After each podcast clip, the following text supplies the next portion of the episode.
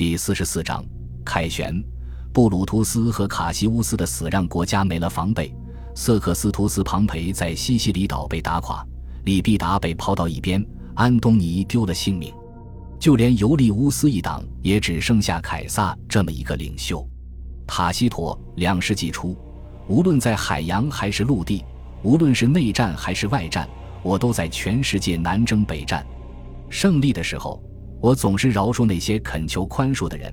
我两次庆祝小凯旋式，三次庆祝凯旋式，二十一次被称颂为凯旋将军。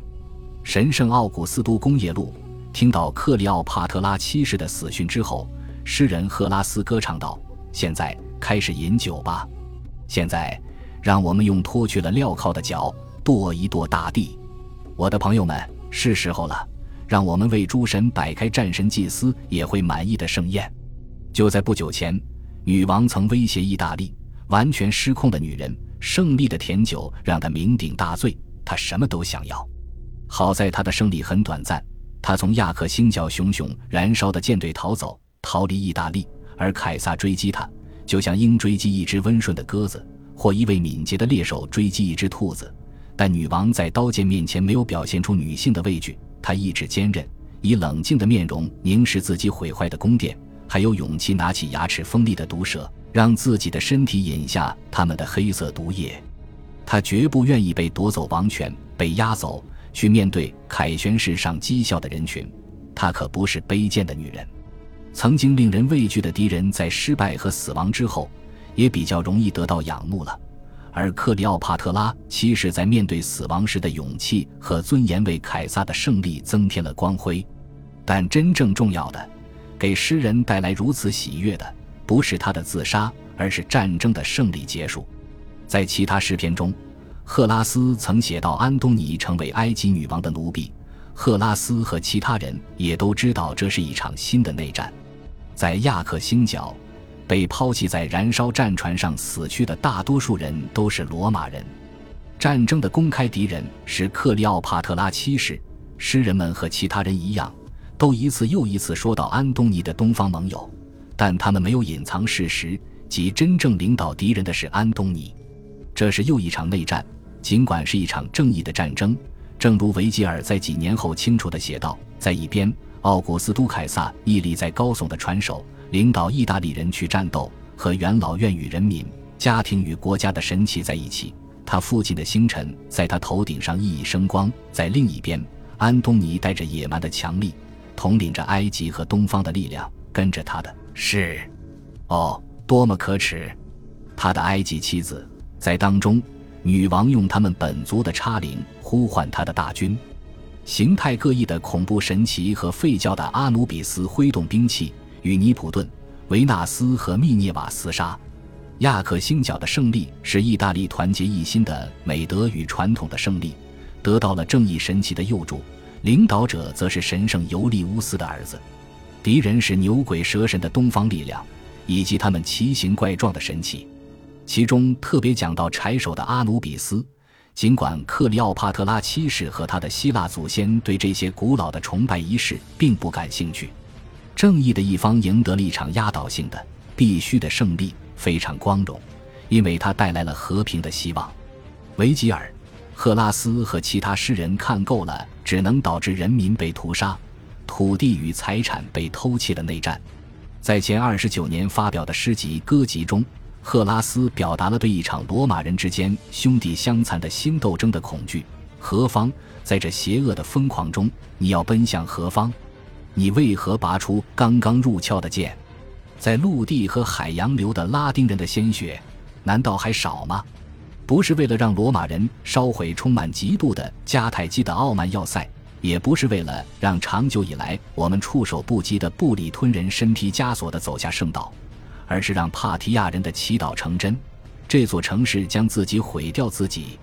大约在同一时间，赫拉斯哀叹道：“又一代人被内战击垮，这座城市被自己的力量压垮。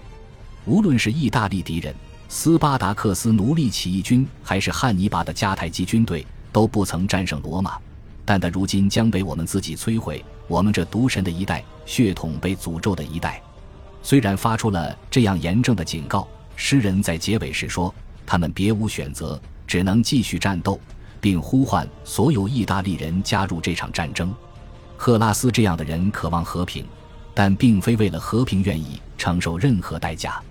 对罗马人来说，真正的和平只能从胜利中来。最理想的状况是彻底的胜利，将来不必再与同一个敌人交战。尤利乌斯·凯撒喜悦地写道：“他平定了他在高卢征服的各部落。战争应当以绝对胜利结束，由罗马人来决定和平条件，而不是用妥协和让步换取和平。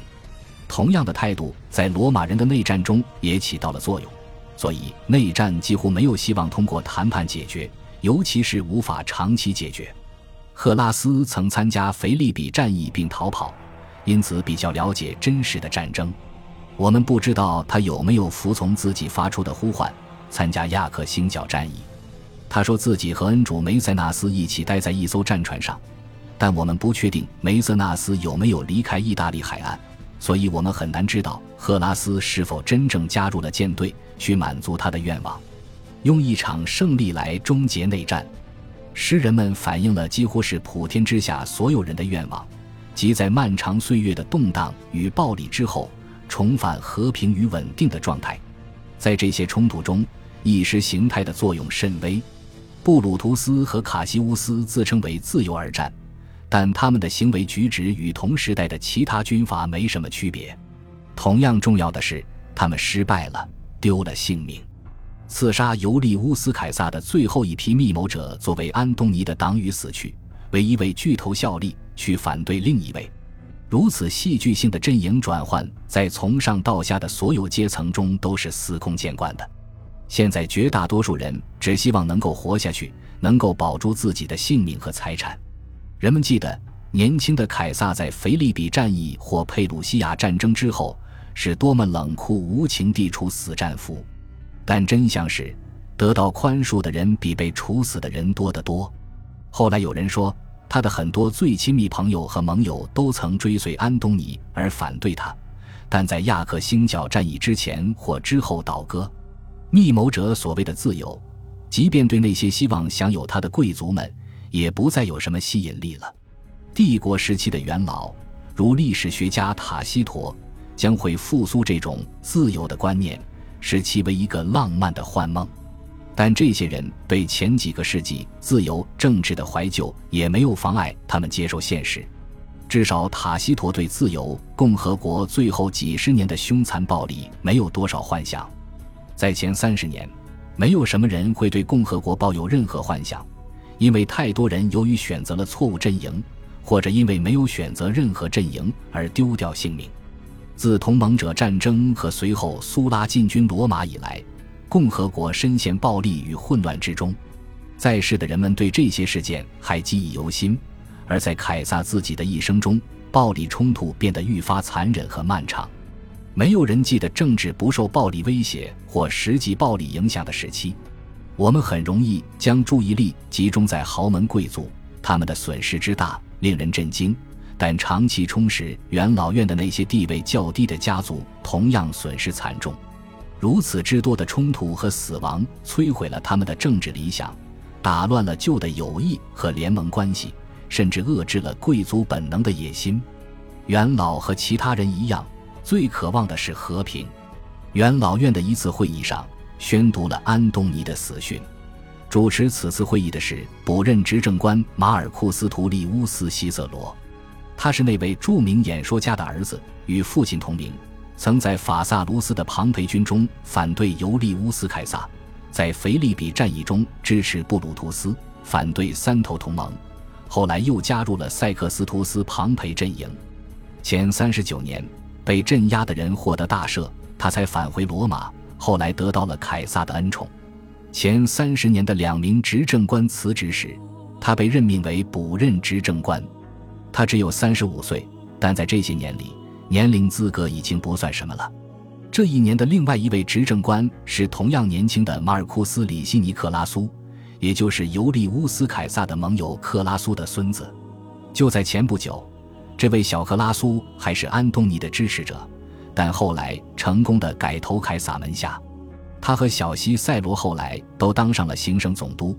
小克拉苏在马其顿总督任上打了一场非常成功的战役，旧日豪门的名字又开始浮现。但要说一切恢复原样，还为时尚早。凯撒在前三十年第四次担任执政官，前二十九年第五次担任执政官。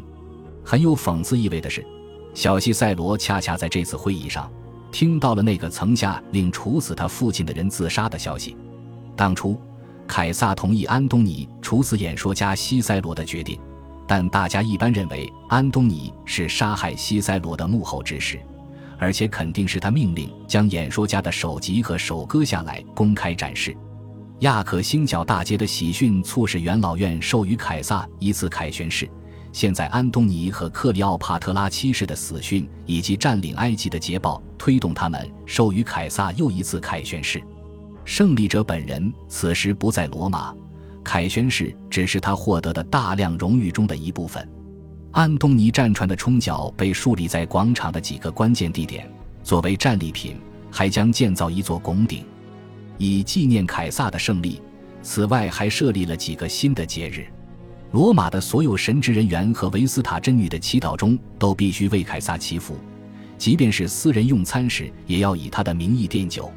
奠酒的命令肯定是不可能强制执行的，但仍然很快成为根深蒂固的习俗。这又一次说明人们是多么望眼欲穿的渴望和平，并希望凯撒能给人们带来和平。元老院还投票表决，授予胜利者新的权利，包括某些形式的司法权责。凯撒谢绝了授予他的一些荣誉。据说他最喜爱前二九年一月十一日举行的一次仪式，这次仪式与广场上的雅努斯格米努斯神庙有关。这座神庙很小，形似拱顶。古老的门神雅努斯格米努斯有两张脸，一张往前看，另一张向后看，被认为与事情的开端有关联，所以在每年的一月，人们常向他祷告。神庙的狭窄两端有青铜门，国家处于战争状态的时候就打开门，因为罗马人几乎总是在某地与某人交战，所以神庙的门已经多年没有关过了。现在，元老院命令举行一场仪式。正是将神庙的青铜门关闭，以象征凯撒的胜利终于恢复了和平。元老们宣布将举行一种叫做平安占卜的仪式，不过仪式的时间可能是前二十八年。此种仪式仅在和平时间举行，旨在从诸神那里寻求吉兆，表明此时适合为罗马人民的安全祈福。关门仪式和平安占卜仪式，和像埃及宣战时的仪式一样，都很古老。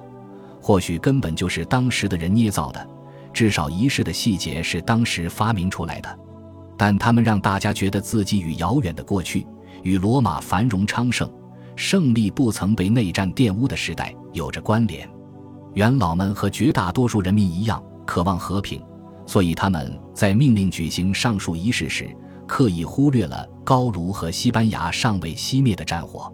虽然元老院向凯撒授予的大量荣誉有很大的阿谀奉承成分，就像元老院当年向尤利乌斯·凯撒泼洒荣誉一样，但人们真诚地渴望稳定的生活。在前二十九年，一个人拥有绝对权力的概念已经不像差不多二十年前尤利乌斯·凯撒击败庞培时那样让人震惊了。二十年前，许多贵族觉得尤利乌斯·凯撒的独裁是不堪忍受的。尤利乌斯·凯撒于前四十五年在西班牙取得最终胜利之后建立的和平很短命，前四十年和前三十六年的充满和平期望的时期也转瞬即逝。如果对稳定的渴望比过去要强烈，那么人们也更清楚地知道，稳定仍然可能是短暂的。一切都取决于年轻的凯撒，取决于他打算做什么。目前他还留在东方。直到前二十九年夏末才返回意大利，元老们和其他人能够做的只有等待，并心怀希望。感谢您的收听，喜欢别忘了订阅加关注，主页有更多精彩内容。